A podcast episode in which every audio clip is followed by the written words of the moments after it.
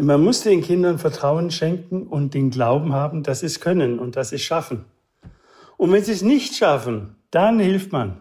Dann sagt man ihnen, hör mal, wenn du Hilfe brauchst, ich bin da. Hallo und herzlich willkommen zu einer neuen Folge Elterngespräch, dem Podcast-Talk von Eltern für Eltern. Ich bin Christine Rickhoff, Elternredakteurin, Autorin und Mama von vier Kindern. Hier im Podcast spreche ich mit Menschen, die Antworten geben können auf zumindest einige der Fragen, die wir uns als Mütter und Väter täglich stellen. Auch heute haben wir natürlich wieder ein spannendes Gesprächsthema. Eltern sind kein Servicepersonal. Und zu diesem lustig klingenden, aber meiner Meinung nach super wichtigen Thema habe ich mir Matthias Völchert eingeladen. Er ist Familien- und Paarberater, Supervisor, Autor zahlreicher Elternratgeber und Herausgeber vieler Bücher des dänischen Familientherapeuten Jesper Juhl. Vor einigen Jahren habe ich mein Interview mit Matthias Völchert gemacht zu genau diesem Thema und seine Ideen und Impulse, die eigentlich weit über das eigentliche Thema hinausgingen, sind mir als Mama in ganz vielen Situationen des Familienlebens immer wieder in den Sinn gekommen und vor allem sie waren immer hilfreich. Eine richtig gute Leitplanke. Deshalb habe ich ihn nochmal angefragt, diesmal für diesen Podcast. Und zum Glück haben Sie Ja gesagt, Herr Völchert. Herzlich willkommen. Ja. Ja, herzlich willkommen. Das Thema ist ja sehr verbreitet. Das stimmt. Äh, und deshalb äh, freue ich mich, wenn es da Interesse gibt. Auf jeden Fall. Ich habe das ja gerade schon ein bisschen angerissen, aber vielleicht können Sie es uns noch mal genauer erklären. Sie haben ganz eng mit Jesper Juhl zusammengearbeitet, der leider bereits vor einigen Jahren verstorben ist. Ähm, vielleicht mhm. können Sie uns noch mal ganz kurz sagen, für was der Name Jesper Juhl steht und, und was aus dieser Zusammenarbeit insbesondere in Deutschland entstanden ist. Ja, die Kernaussage seiner Thesen äh, ist äh, das Wort Gleichwürdigkeit. Mhm. Wir Erwachsenen sollen gleichwürdig mit unseren Kindern umgehen. Die sind nicht gleich wie wir, aber die haben, sind, haben dieselbe Würde. Mhm. Wir als Erwachsene haben ja viel mehr Erfahrung als Kinder. Wir müssen äh, auch diese Führung in der Familie übernehmen. Mhm. Aber weil Kinder das noch nicht können und viel mehr äh, von ihren Bedürfnissen getrieben sind, als von dem, was für sie sinnvoll ist, immer wieder. Und äh, da müssen wir steuern als Eltern und einfach ein klares Nein sagen, wenn wir das nicht wollen. Mhm. Und diese Gleichwürdigkeit, da geht es eigentlich darum, dass Kinder nicht die gleichen Rechte haben, also wenn ich drei Kinder habe und Vater, Mutter bin und die stimmen ab und sagen, wir gehen jetzt auf diese Schellen und wir sagen, das wollen wir nicht, das ist uns zu teuer, äh, dann können wir nicht Demokratie in der Familie machen und einfach weitermachen, ja. Das ist, das ist so klar, ne, von der Botschaft. Ich finde das äh, immer noch total bezaubernd, wie klar man einfach auch diese Botschaft umreißen kann, wie ähm, komplex das dann doch im Zusammenleben und im Alltag ist, das ist äh, nochmal, steht auf einem anderen Blatt. Deswegen gibt es auch sehr viele Bücher zu diesem Thema. Aber ähm, ich finde es immer wieder total spannend, wie gut man es doch auf den Punkt bringen kann. Ähm, aus dieser Zusammenarbeit ist aber was echt Großes auch in Deutschland entstanden. Sie haben äh, Family Lab gegründet. Können Sie mal ganz kurz ja. sagen, was das genau ist? Ja, Family Lab ist eine äh, Familienwerkstatt, wo Fachleute lernen, äh, mit Familien zu arbeiten, mhm. sie zu beraten, sie zu begleiten und Vorträge, äh, lernen Vorträge zu halten zu unterschiedlichsten Themen und äh, dadurch sehr äh, viel Informationen von uns bekommen, die sie dann in, auf ihre Art und Weise umsetzen können, um mit der einzelnen Familie, mit der einzelnen Mutter, mit dem einzelnen Vater zu arbeiten. Mhm. Okay, ja. Denn die Eltern kommen ja oft zu uns und sagen, hier, guck mal, unser Kind ist kaputt gegangen. Das macht nicht mehr das, was wir wollen. Reparier mal.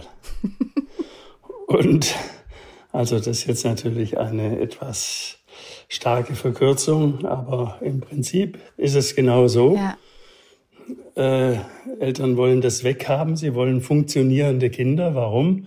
Weil sie selber funktionieren müssen, im Job, im Haushalt, im überall. Und da kann man nicht lange diskutieren, sondern da will man funktionierende Kinder. Und funktionierende Kinder sind genau das Gegenteil, was Kinder wollen. Das wollen Kinder nicht. Kinder wollen nicht funktionieren, weil sie ja laufend jede 20 Sekunden andere Ideen haben. äh, ja, kann ich ja? bestätigen. ja. Und äh, wenn wir dann kommen mit unseren Ideen, jetzt setz dich gerade hin, isst dein Ding auf äh, und geh in dein Zimmer, damit ich äh, noch Ruhe habe oder damit ich arbeiten kann oder was auch immer, mhm. dann äh, funktioniert das nicht. Und in einer Zeit, in der sie uns den Knüppel aus dem Sack weggenommen haben, wissen Eltern nicht, was sie stattdessen tun sollen. Früher mhm. hat man das Kind geschlagen mhm. oder diszipliniert mit Worten, hat's zusammengeschrien und lauter so Sachen. Und dann hat das Kind aufgegeben. Aber äh, das will ja heute keiner mehr. Aber keiner weiß so, oder die wenigsten wissen so richtig, was sie stattdessen tun sollen. Das stimmt. Diese Dynamik, wo Eltern sich als Servicepersonal äh, darstellen, weil sie nicht in die Konfrontation gehen und sagen, nein, das gibt's nicht mhm. im Supermarkt und das Kind sich vor der Supermarktkasse wälzt und die Leute in der Reihe dahinter den Kopf schütteln und sagen, was ist denn das für eine Erziehung? Die müsste man mal ordentlich und so weiter, was da alles kommt. Und der wälzt sich immer noch. Und man bleibt dabei und man kauft es nicht. Dann weiß man, mein Nein ist nicht etabliert. Das ist, funktioniert nicht, mein Nein. Das heißt, wenn, wenn ich das, diese Situationen habe, ist das immer ein Anzeichen dafür, dass mein Nein irgendwie nicht funktioniert und dass ich an meinem Nein arbeiten muss? Ganz genau. Mhm. Und eben nicht das Kind disziplinieren muss mhm. oder äh, vom Kind die Anpassungsleistung fordern muss oder, oder soll, sondern ich muss die Anpassungsleistung bringen. Ich muss mir überlegen, mhm. ich habe das ja initiiert. Ich habe ja dem Kind dadurch, dass ich ihm immer wieder äh, Wünsche erfüllt habe, zuerst Nein gesagt habe, nochmal Nein, hat der Kleine oder die Kleine den Druck erhöht. Und dann bin ich umgekippt und habe gesagt, also heute ausnahmsweise. Ja, und das ist natürlich die Katastrophe für ein Kind. Das weiß dann nicht mehr, was Sache ist. Das heißt, Ausnahmen sind eine Katastrophe, würde ja, Sie nein, sagen? das kann man so eben auch wiederum nicht sagen. Ja, eine Ausnahme, wenn das Nein etabliert ist, wenn ich das will, dass wenn ich zum Kind Nein sage, äh, Nein ist. Mhm. Wenn ich das will, dann äh, darf ich nicht umfallen auf dem Weg zum Nein. Also gerade wenn man in dieser Nein-Arbeit ist, sagen, sagen Sie so, ähm, dann ist es ziemlich gut, wenn man einfach auch mal dabei bleibt. Man muss dabei bleiben, sonst ist das Kind total verwirrt. Mhm. Das weiß ja gar nicht, was, was, was ist denn da Sache. Der sagt zuerst äh, Nein, dann sagt er nochmal Nein und dann sagt er heute ausnahmsweise. Mhm. Und am nächsten Tag oder eine Woche später denkt sich das Kind, naja, da muss ich nur bis Punkt drei gehen, dann fällt er wieder um und sagt ausnahmsweise. Und dann muss man sich hinsetzen und mit dem Kind sprechen und sagen, hör mal zu, ich habe große Fehler gemacht. Mhm. Mein Nein funktioniert bei dir nicht. Ich will aber, dass es funktioniert. Und wenn ich Nein sage, ist Nein. Und jetzt nochmal zu Ihrer Frage mit den Ausnahmen. Klar kann man Ausnahmen machen, aber erst, wenn das Kind weiß, wenn der Vater oder die Mutter Nein sagt, mhm. äh, dann ist Nein. Und dann kann man es ja heimlich kaufen und ihm zu Hause geben oder was auch immer, äh, ihn überraschen. Also das soll ja keine Diktatur sein des Neins. Ja? Also ich bin kein großer Fan von Nein. Aber äh, man muss, ich sage viel lieber Ja, wie alle anderen auch. Ja, Aber ja. Man, man muss das schon dem Kind klar machen, äh, dass da nicht lange diskutiert ja. wird. Aber wie ist das, wenn die Kinder älter werden? Also, weil ich merke jetzt schon so, wir haben ja Kinder so zwischen drei und 17. Und ich sag mal, beim Dreijährigen würde ich das total unterschreiben. Ja, ne, ganz wichtig, dass das Nein Nein ist. Bei einer Elfjährigen habe ich so das Gefühl, dass es ihr auch sehr viel gibt, wenn sie ernst genommen wird und ihre Argumente vortragen kann. Aber dann wahrscheinlich von Anfang an deutlich machen, dass man hier gerade noch in der Diskussion ist und nicht erstmal Nein rausschießen, oder? Ja, Ja, okay. Ja, das ist ja genau der Punkt. Ich kann ja sagen, ich bin selber noch nicht ganz klar. Mhm. Äh, ich bin noch mit mir am Verhandeln, ob ich das zulasse oder nicht. Und dann ist es ja so, äh, dass die 17-Jährige ist, ein, ist eine äh, junge Frau, oder? Ja, genau. Ja, genau. Äh, dass die Idee ist, dass unsere Kinder mit 20, 22 oder auch mit 18, je nachdem, so fit sind und so über ihr Leben selber bestimmen können, dass die, wenn die ausziehen, wir nicht das große Zähneklappern kriegen, sondern die äh, wir sagen können, wir haben alles getan, die sind schön selbstständig, die machen ihr Ding und wir können uns zurücklehnen und uns auf die anderen Kinder konzentrieren. Und darauf zielt eigentlich alles ab. Dass man die kompetent macht, ne? also dass die Selbstentscheidungen treffen können, die, ja. äh, die Sinn und Verstand haben. Ne? So, und Eltern, die sich als Servicepersonal äh, darstellen, die erreichen genau das Gegenteil. Mhm. Die machen alles fürs Kind, schimpfen hinterher, was sie für ein unselbstständiges Kind haben und nichts passiert. Das ja. Kind setzt sich hin. In, in meinen Vorträgen erzähle ich eine Begebenheit. Unser Sohn durfte nach dem Kindergarten bei einem Freund mitfahren. Beide saßen bereits auf der Rückbank. Als unser Kleiner meinte, wo ist der Anschnaller? Gemeint ist bei ihm damit der Sicherheitsgurt. Rück Rückantwort des Freundes, Papa kommt gleich. Diese war schön. Ja. ja. Und das ist wirklich schön, weil der Anschnaller ist der Papa. Mhm. Der Anschnaller ist da. Das könnten die, die waren damals vielleicht so drei, vier, äh, das könnten die sehr gut selber machen im Kindersitz. Aber nein, der äh, Sohn von den Freunden äh, lässt sich bedienen. Ja. Ich, ich habe mal so zwei Szenarien zum Thema Service, ähm, bei denen ich es interessant fände, Ihre Meinung zu hören. Also erstes Szenario, mh, mm, Eltern, glaube ich, denken häufig, dass sie bestimmte Dinge noch machen müssen, um Grundlagen zu legen. Also ich sage jetzt mal Stichwort Schule wenn man so einen Schludrian zu Hause hat, der seine Sachen nicht beisammenhält und dann merkt man, puh, es geht jetzt irgendwie Richtung äh, Schulwechsel und eigentlich ist das Kind doch so und ich möchte das gerne vielleicht, weiß ich nicht, auf der Realschule sehen und nicht ähm, auf der Hauptschule, wie auch immer. Ne? Also ich habe eine bestimmte Vorstellung, wo mein Kind hinzugehen hat ähm, und dann denke ich mir, ich unterstütze das jetzt, bis dieser Punkt erreicht ist. Dann kann er ja immer noch selbstständig werden. Was würden Sie den Eltern sagen, wenn die solche Vorstellungen haben, wo ein Kind hin muss und dann denken, ich unterstütze mal noch kurz, bis wir das, bis wir das im Sack haben? Hör auf, sage ich den Hör Eltern. auf, ja. Hör auf, warum? Weil die Mutter was will oder der Vater oder beide. Mhm. Ja, der eine sagt, äh, hey, mach mal, äh, der soll auf eine andere Schule gehen. Und dazu muss ja das Kind etwas machen. Das muss lernen und muss dann in unserem Schulsystem dieses Gelernte wieder äh, ausspucken. Mhm. Und in dem Schulsystem, da kommen ja Mädchen ganz gut zurecht, die schnell auswendig lernen können. Aber Jungs, äh, denen es morgens um acht schon kribbelt in den Knien, weil die äh, lieber rausgehen und spielen würden, äh, für die ist das völlig falsch. Mhm. Die sind auch von der Entwicklung her noch nicht so weit wie viele Mädchen. Okay, das heißt, das Schulsystem ist für Mädchen gemacht. ja, das kann mhm. man so mhm. sagen. Mhm. Sagt der Remolago auch, Schulsystem ist für Mädchen gemacht, ähm, weil schnelles Lernen, da kriegst du gute Noten. Und das ist ja auch kein Mangel. Das ist, ist okay. Unsere Tochter hat Tiermedizin studiert und die hat äh, schneller auswendig gelernt als ich lesen konnte.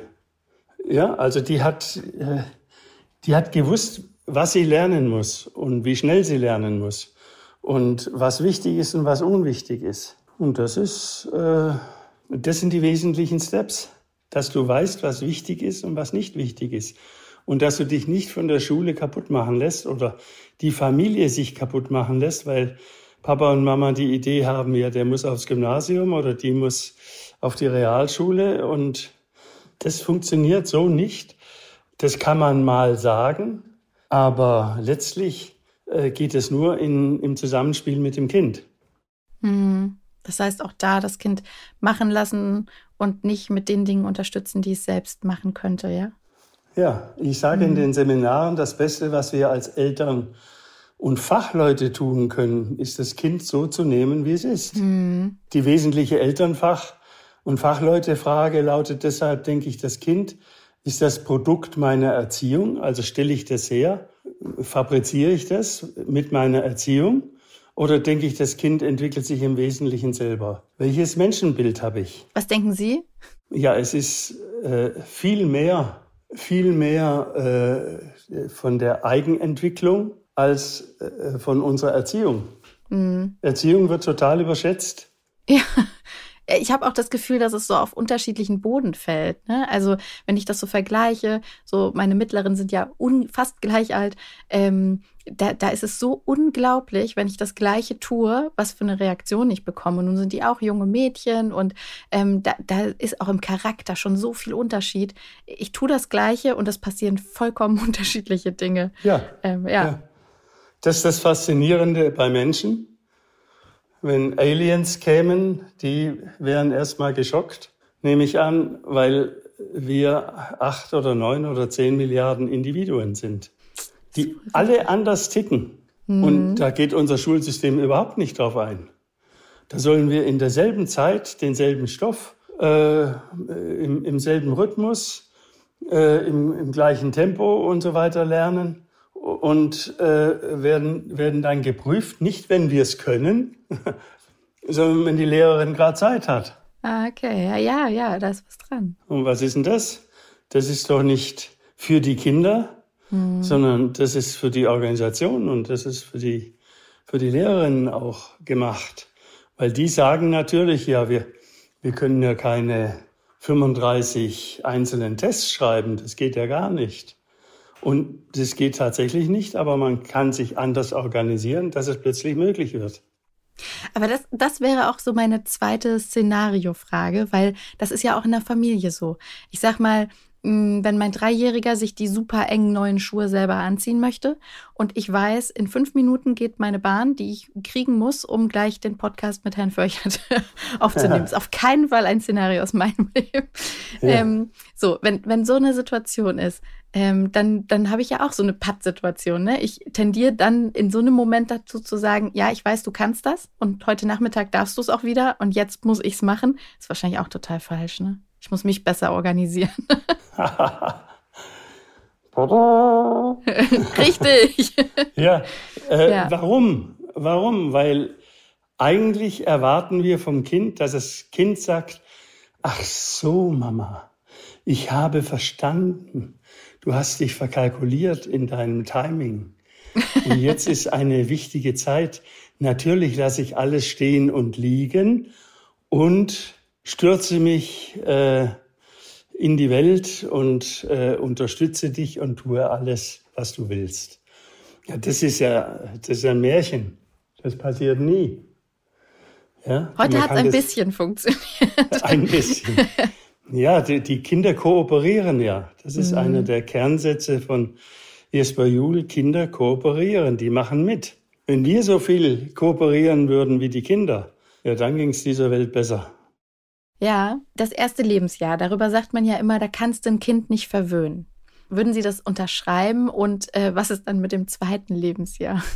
Unterschreiben und dreimal dick unterstreichen. Mhm. Das Kind braucht die Nähe zur Mutter, zum Vater. Äh, die ersten zweieinhalb, drei Jahre. Mhm. Und also das erste Jahr auf jeden Fall, das zweite Jahr auch. Warum? Weil sich das Kind von unseren Seelen ernährt. Das Kind ernährt sich von dem, wie wir sind. Wenn wir einen riesen Stress, wenn wir einen riesen Stress haben, mhm. äh, weil wir zum Bus müssen oder äh, irgendwo hin, dann wird das Kind nicht immer ruhiger, sondern das Kind wird immer aufgeregter. Mhm. Wenn das Kind heimkommt mit einer schlechten Note, äh, und rumdruckst und, und so weiter und die Mutter oder der Vater ausflippt oder beide, äh, weil die Versetzung gefährdet ist, dann ist das Kind, das, Das ist wie wenn es ein, ein, ein USB-Stecker bei den Eltern reinsteckt und mal kurz die Energie und die, die Stressladung absaugt. Mhm. Ja, und, und sich mit der verbindet. Das heißt, wenn ich ein ruhiges Kind will, muss ich ruhig werden. Man kann sich auch so aneinander hoch, äh, äh wie nennt man das? äh, so aneinander hochklettern, ne? mit der Laune und mit dem Stress und so weiter. Ne? Also ich merke das auch immer, wenn ich dann dringend weg muss und die Kinder mal schnell ins Bett müssen. Das funktioniert ja nie. Ne? Dann legt man sich dazu, guckt die ganze Zeit auf die Uhr heimlich und denkt, jetzt schlaf doch mal und dann, und dann geht das los. Ne? Also das so funktioniert es dann leider nie. Und dann werden beide immer gestresster und irgendwann, irgendwann eskaliert das, wenn nicht einer von beiden, und das muss ja wahrscheinlich der Erwachsene sein, ähm, einmal diese, dieses System unterbricht und sagt, okay, stopp, dann komme ich halt zu spät. Ne? Liebevolle elterliche Führung heißt mein Buch. Ja. Und das ist genau die liebevolle elterliche Führung, dass das Kind eine Anleitung kriegt und nicht die ganze Zeit gefordert wird, du musst das jetzt machen. Mhm. Du musst jetzt äh, aufstehen, pünktlich sein, schnell machen. Warum? Weil ich unter Druck bin. Das machen Kinder mal mit. Aber wenn das die Regel ist, jeden Morgen um acht äh, bin ich unter Druck, äh, ja, dann geht der Schuss nach hinten los. Dann steht das Kind irgendwann gar nicht mehr auf, weil es gar keinen Bock mehr hat, ne? Ja, es wird die, die Beziehung zwischen dem Erwachsenen und dem Kind belastet. Ja. Weil was soll das Kind tun? Ja, das, das Kind ist ja kein Befehlsempfänger. Wir haben aber diese Idee. Guten Morgen, mhm. raus aus den Betten, Aufstellung, du Frühstück, du ins Bad, du dies. Das will ja kein Mensch. Das wäre ja dann so das Gegenteil von, obwohl das ist auch irgendwie ein Service, ne? Ich nehme dir das, ich nehme dir das Denken ab, ich sag dir, was als nächstes immer zu tun ist und so weiter. Ne? Ist ja auch eine unfreundliche Art von Service, oder? Ja, und was, in, was gibt das für Bürger? Ja, also äh, ich muss doch lernen, meine eigene Position einzunehmen, wie immer die ist. Mhm. Und man muss ja auch weiterdenken, was passiert dann? Ne? Also wenn, wenn die Kinder dann ähm, größer werden, dann, also irgendwann muss man ihnen ja die, die Führung auch selbst über ihr Leben überlassen. Schaffen die das überhaupt? Ja oder nein? Wahrscheinlich nicht, ne? Äh, ob, ob die Kinder dann die Führung übernehmen können? Ja, wahrscheinlich nicht. Also man denkt Warum? ja vielleicht als Eltern, mh, mm, die Führung über ihr eigenes Leben. Also ich sag mal, als Eltern denkt man ja vielleicht, wenn man da eher dominant autoritär drauf ist, ja, wenn ich so bin, dann lernt das Kind äh, zu funktionieren, dann lernt es sich selbst auch zu organisieren. Aber wahrscheinlich funktioniert dieser Plan nicht, oder? Der Plan funktioniert deshalb nicht, weil sich das Kind demjenigen, der wieder mit autoritären Sprüchen kommt, unterordnet. Das, hat, mhm. das ist ja das, was es gelernt hat. Mhm. Es hat ja nicht gelernt zu relativieren und äh, jemanden in Frage zu stellen äh, und äh, zu sagen, nee, das müssen Sie selber machen, mache ich nicht.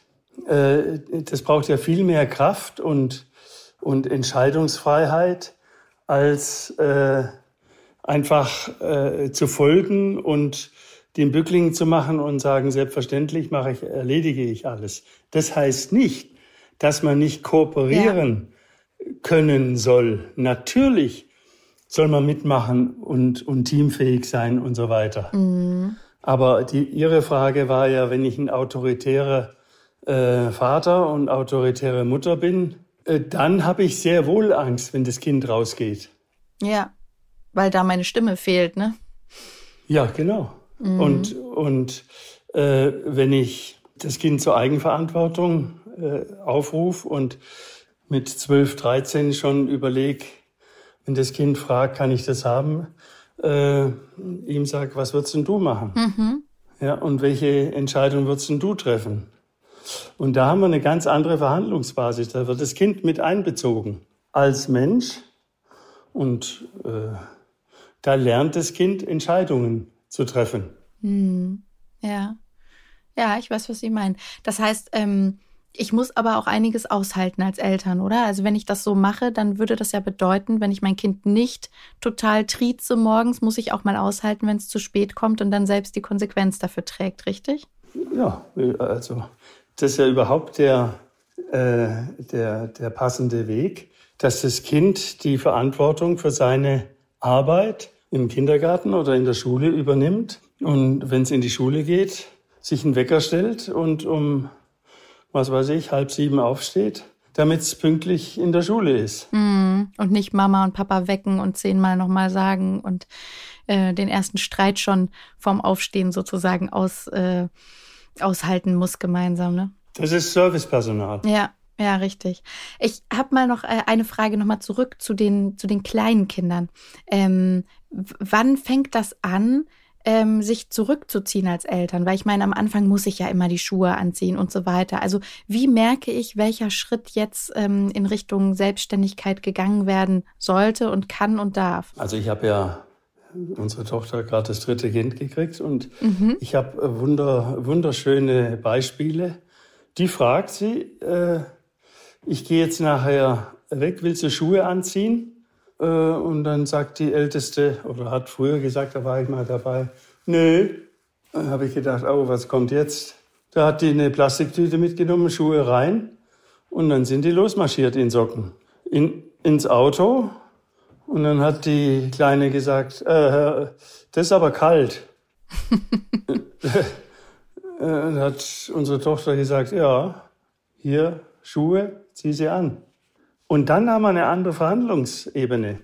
Das heißt, sie hat die Kompetenz selbst gelernt, ne? indem sie einfach die Konsequenz gespürt hat und dann konnte sie, aber ihre Tochter hat sozusagen insofern mitgeholfen, als dass sie die, die Chance gegeben hat, das zu korrigieren. Ne? Das ist liebevolle elterliche Führung. Mhm. Schön. Schönes Beispiel. Ich habe das immer mit Jacken so gemacht. Ich habe gefragt, wir gehen raus. Wenn die Kinder anfingen mit, ich ziehe keine Jacke an, habe ich gesagt, okay, ich nehme sie mit. Das hat zwei Sekunden gedauert. Dann haben die draußen gesagt, oh, ich ziehe die Jacke doch lieber an. Aber wir haben uns ja. einen Machtkampf gespart. Das war, äh, also da haben mich manchmal Eltern für angeguckt, für dieses, okay, dann geh ohne Jacke. aber da muss man dann ja, auch ja, durch. Ne? Also dieses angeguckt werden ist dann manchmal halt auch ein bisschen hart, aber ähm, gehört dazu. Ne? Everybody's Darling is everybody's dead. Ja, das hat mein Papa auch mal gesagt.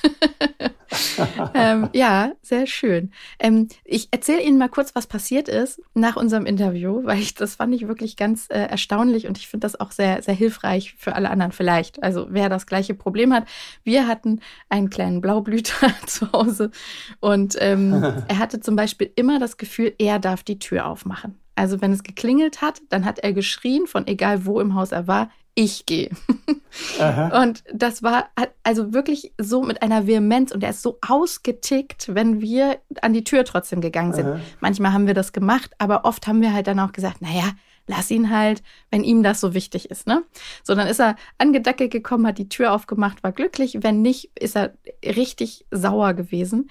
Ähm, dieses Beispiel haben wir besprochen und Sie haben mir gesagt, ähm, der geht zur Tür, der am nächsten an der Tür ist. Punkt. Und das können Sie ihm mitteilen und dann mit ihm aushalten, dass er das jetzt neu lernen muss, weil das schmerzhaft ist. Und dieses das mit ihm aushalten war, glaube ich, der Schlüssel. Also beim ersten Mal ist er noch total sauer geworden. Ich habe ihn in den Arm genommen und habe gesagt, es tut mir leid, das haben wir dir falsch angewöhnt, dass wir alle immer stillgestanden haben. Ja, aber genau. es muss immer der gehen zur Tür, der ähm, am nächsten ist.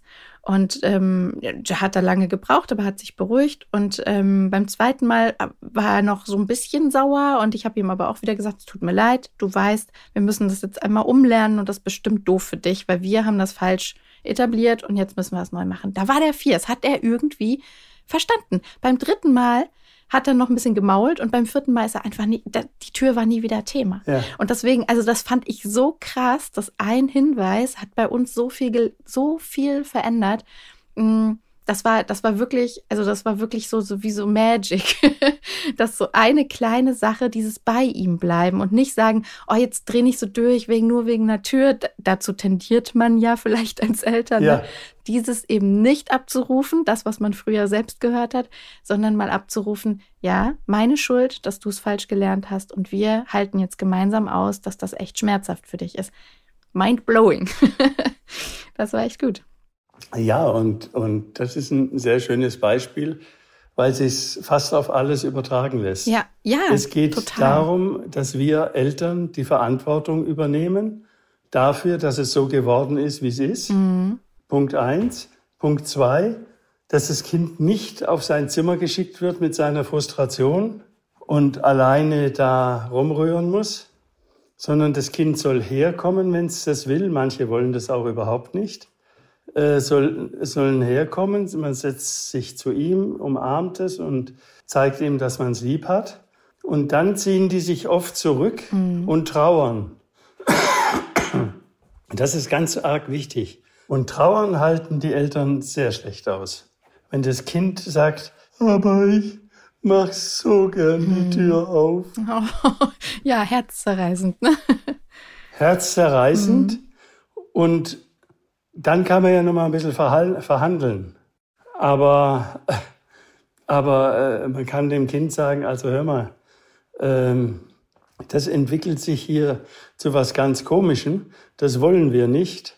Es, wir bleiben dabei. Es macht der die Tür auf, der am nächsten dran ist. Mhm. Und, und das, das ist ja auch eine Logik und ist auch, äh, wenn er will, verständlich fürs Kind. Mhm. So, und dann lernt er erstmal, manche Dinge entscheiden die Eltern, ich nicht. Und ich darf frustriert sein und ich darf trauern. So, und, und werd nicht ausgeschlossen. Geh auf dein Zimmer, wenn du nicht reden willst und lauter so Mist. Sondern komm her, wenn du willst.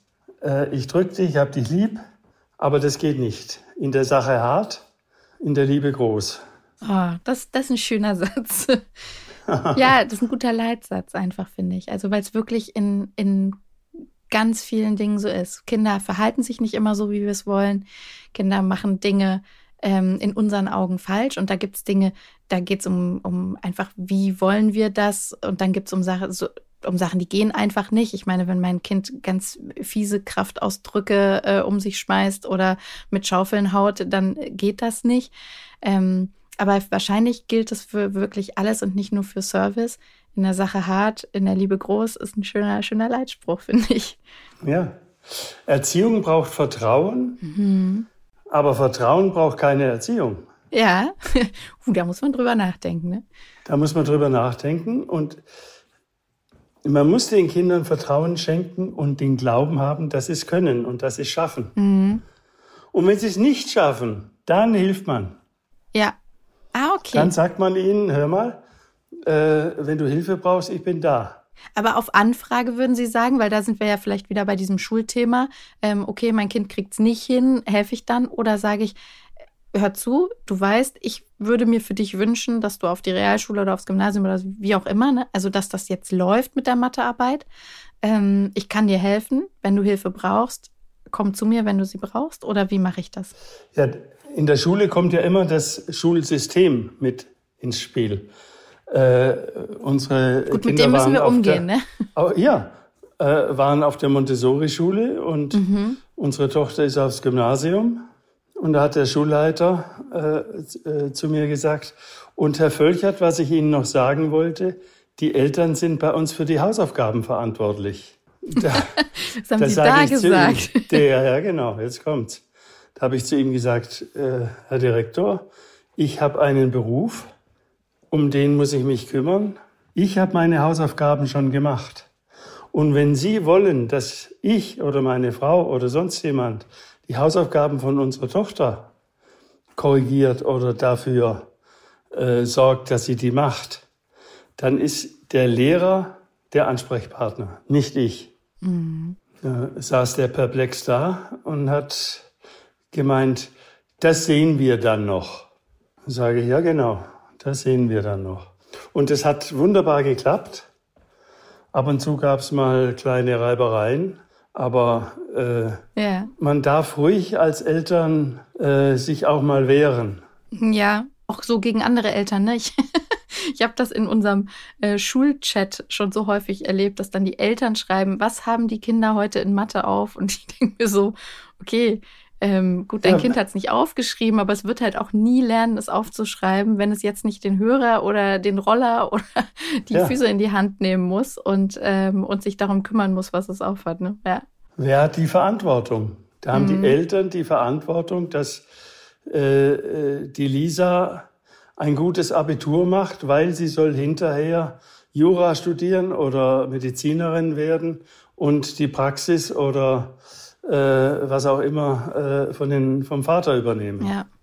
Ja, da schenkt ja schon viel dahinter, ne? viel Erwartung. Schon verplant. Da sind ganz viele Interessen im Spiel. Ja. Und wenn das nicht so ist, sind Eltern viel entspannter.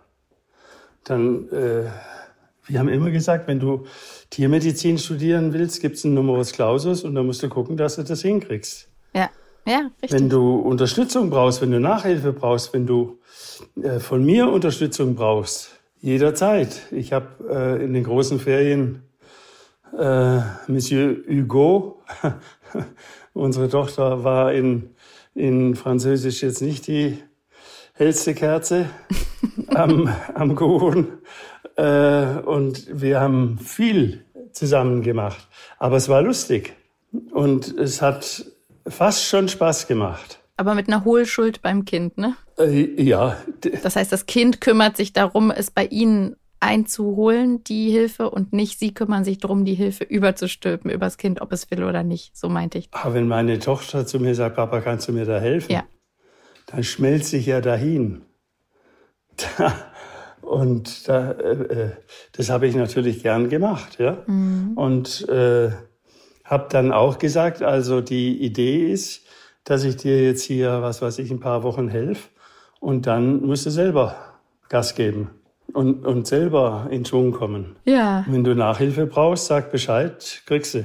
Ja, sehr, sehr schön. Also jetzt haben wir wirklich den, den Rundumschlag gemacht von ich werde geboren und, ähm, und in, in Watte gepackt ähm, bis zu ich, ich gehe aus dem Haus und weiß alleine, wer ich sein will und, äh, und meine Eltern können sich zurücklehnen und sagen, ähm, das Kind weiß auch, was es tut. Ähm, vielen, vielen Dank dafür. Also ich muss echt sagen, ich bin großer Fan, großer Fan Ihres Tipps, weil der bei uns ganz, ganz viel verändert hat. Ähm, ich hoffe, dass ganz viele da draußen gerade auch nochmal diesen Satz so mitnehmen. Hart in der Sache, groß in der Liebe. Ich glaube, wenn ja. das der Leitspruch vieler Eltern ist, dann müssen wir uns viel weniger Sorgen machen um die nächste Generation. Vielen Dank. Ja, Ende äh, November kommt ja mein Buch Vater werden Papa sein raus für Väter und Mütter äh, schönes Buch, das einfach mal so die Entwicklungen ja. auch historisch ein bisschen beschreibt, Patriarchat und Unterdrückung der Frau und äh, ja, die daraus resultierenden Arten von Erziehung und was man tun kann, um aus diesem, ich sag's mal ein bisschen brutalen Mindfuck den man von seinen eigenen Eltern und Großeltern übernommen hat, auszusteigen, um, um seinen eigenen Weg zu finden. Okay, gute Nachrichten einmal für unsere Hörer und Hörerinnen. Ähm, wir meinen nicht November 2024, sondern November 2023. Da wir gerade schon ganz fleißig vorproduzieren, sind wir gerade, wir zwei noch aktuell im Herbst 23. Unsere Hörer und Hörerinnen sind jetzt schon 2024 und deswegen ähm, könnt ihr direkt kaufen, äh, das ja. Buch direkt lesen und loslegen. Ja, sehr, sehr spannend. Vielen Dank. Wir verlinken das auch alles nochmal in den Show Notes und äh, kann man sich Aha. alles nochmal anschauen. Auch weitere Links und Infos zu dieser Folge findet ihr in den Show Notes. Ich bedanke mich von Herzen für Ihre Zeit, Herr Völchert, ja. und für eure Zeit, die ihr zuhört. Kritik, Fragen oder Themenwünsche schreibt uns immer gerne an podcast.eltern.de. Bis wir uns wieder hören, lasst es euch gut gehen und alles Liebe aus Hamburg.